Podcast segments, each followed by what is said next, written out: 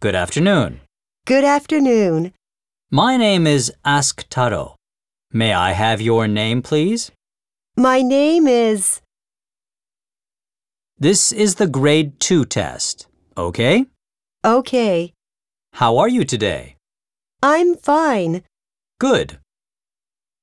Okay, let's start the test.